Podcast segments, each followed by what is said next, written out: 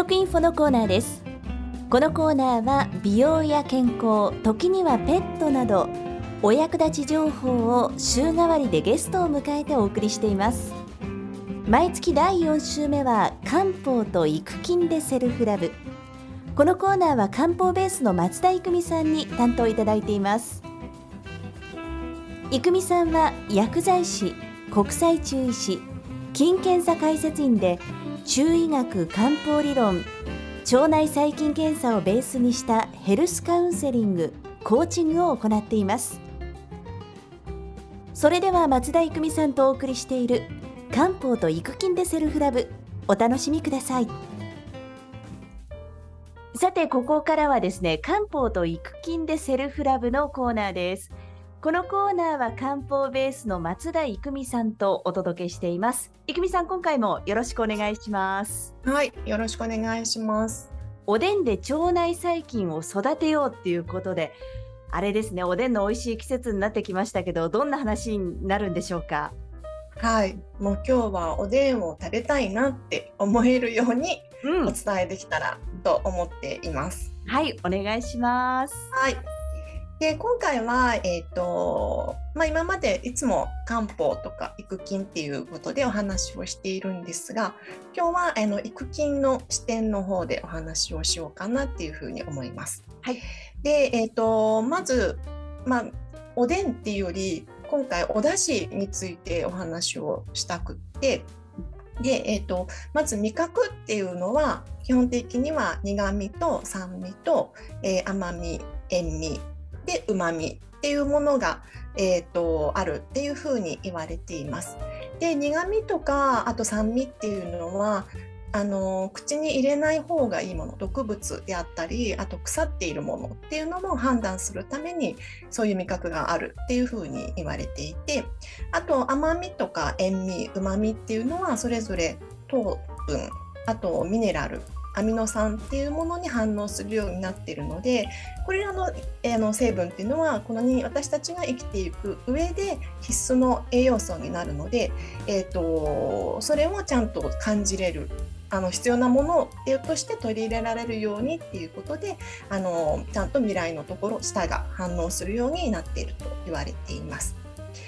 で特にあの旨味っていうものはえっと、グルタミン酸とかイノシン酸っていうものがあるんですけども今度は赤ちゃんの段階で、えっと、あ母乳に入っているんですね。で母乳に入ってるっていうことはその赤ちゃんの段階でこれはすごい大切なものあ美味しいって感じるってことは体に取り入れたいって思うってことなのでそれをあのそれが必要なものだから美味しいと感じて赤ちゃんが自然と体に入れてくれるっていうふうにあの思えるようにっていうことなので、えーと、必要なものだからこそ母乳にその成分が入っててちゃんと舌が美味しいものとして判断して体に赤ちゃんが取り入れて成長に促されるっていうようなこともあります。でこのうまみとかは筋肉とか骨を作る、えーと、成分をに反応するので、えーと、そういう意味でも赤ちゃんには必須っていうことでなっています。で、えーと、味覚障害ってよく最近もちょっと増えてきてるっていうふうに聞くんですけど、まあ、味覚障害の中にはこの味を全然感じないっていうこととあと味を感じにくいなんとなくちょっと分かりにくい味があるとかあと口の中に何も入ってないのになんか苦みがするとか甘みがするとかなんか別のものがあるっていうような障害とかも、えーと、あったりします。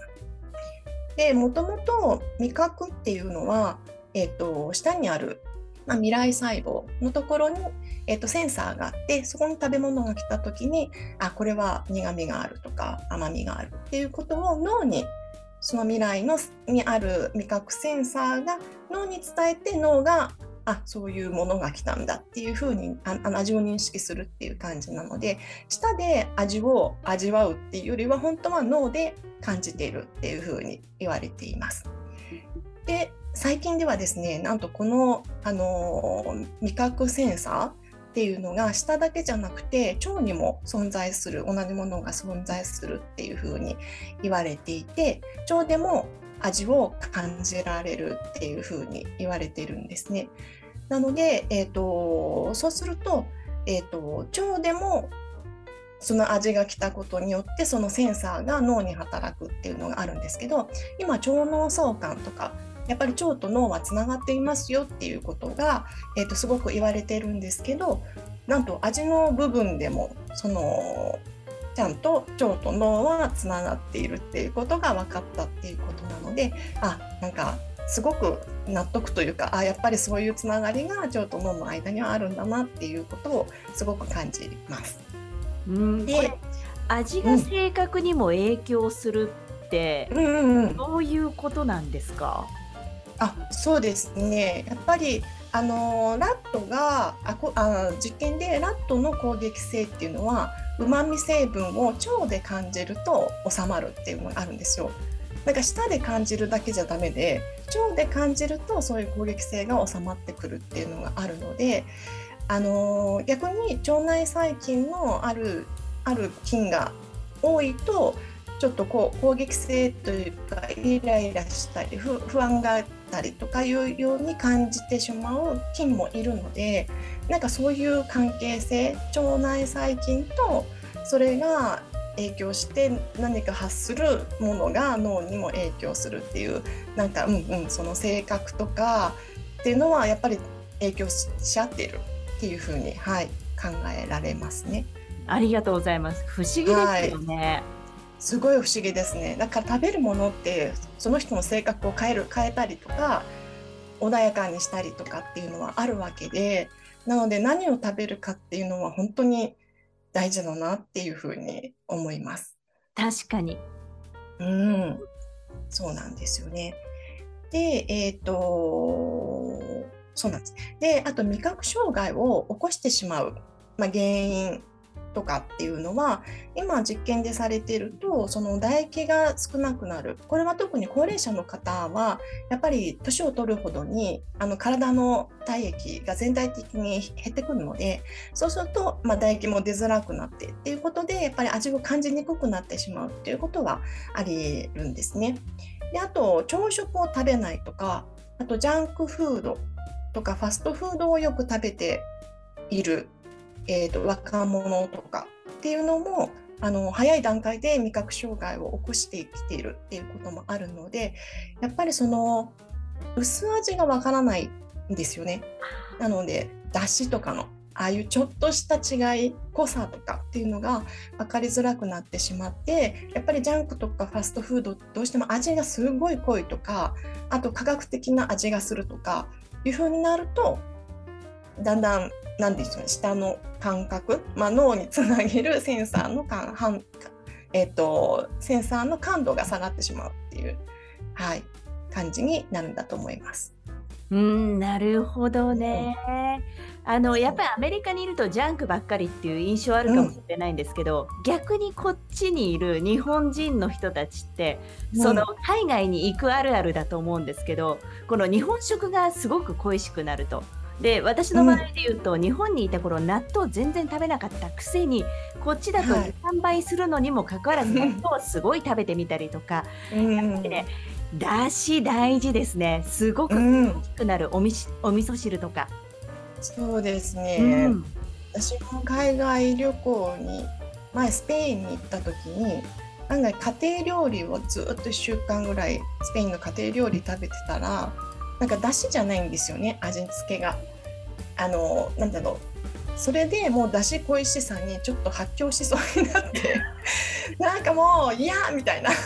食べ物が。もちろん美味しいのもあるんですけどなんかそのだしがなくなることによる何ですかね。ちょっと人格が変わる ぐらいの。なんかすごいストレスを感じたのがあって。だからなんか海外旅行長く行く時は本当にお味噌汁とかカップカップのでもいいから持ってきたいっていうふうにその時思いました。うん、確かにそうですね、うん、そうなんですよね。でやっぱりそれだけ日本人の体にこのだしのうまみっていうものがすごい染み込んでいるっていうのがあってやっぱり海外でもお出汁って一応あるんですよねブイヨンであったりとかあの野菜とかお肉で、えーと、スープにこうコトコト煮てえーと、煮出したものっていうのもお出汁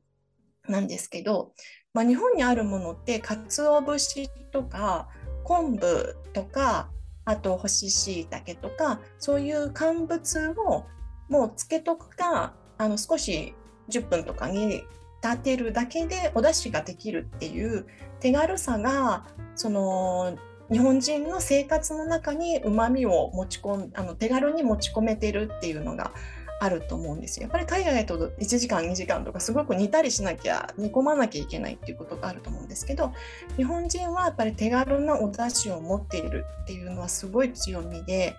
だからそれによってうまみってあの一番最後に新しい味覚として発見されたものなんですけど今まで4味って言ってあの旨味なしだったのにプラスうまみっていうのが日本人が発見して今5味になっている味覚が5つの味になってるっていう風になるんですがそのえっ、ー、とうまみをあの日本人は取り入れやすいっていうことはすごく味の多様性があるですね。そのか美味しいと感じるものの多様性が多いってことは食べるものの種類も増える。味覚が多いってことは味を感じやすい。美味しいと思うものも増える。なので美味しいから食べるってなると体にも多様性食べる食べるものの種類も多様性があって。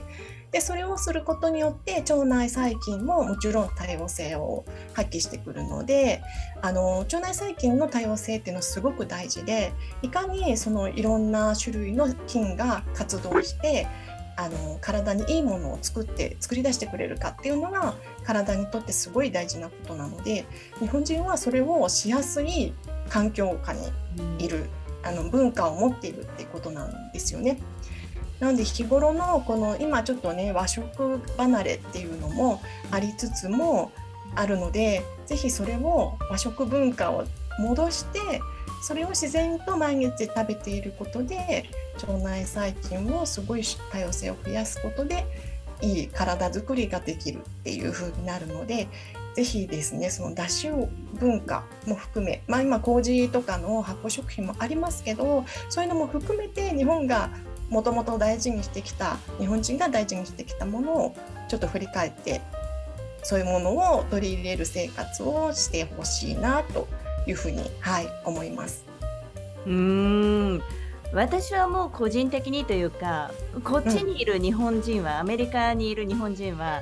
もう断然和食派なんですよ。やっぱりそうなね、そうなっちゃうんですよね、うん、簡単に和食ってあっちでもこっちでも食べることができないっていうのと、日本食が恋しいっていう風になりますので、うん、それこそね麹を作っているとかお味噌自分で作ってます、納豆作ってますっていう人たちも結構多かったりしますので、そこはなんかね逆輸入じゃないけどまた改めて日本の皆さんもね、その辺で作ってもらえると嬉しいですよね。そうですねそうなんです。でこの季節柄は何を食べたくなりましたかっていうお出汁のねものっていうとやっぱりおでんだと思うんです。うん、でおでんって想像するともう食べたくなるんですよ。なんか何具入れようかなみたいな感じですが小雪さん何好きですか？おでんの私ねやっぱりねこっちにいるとはんぺんも高いので、うん、はんぺんがすごく食べたくなるだし思いっきり吸った。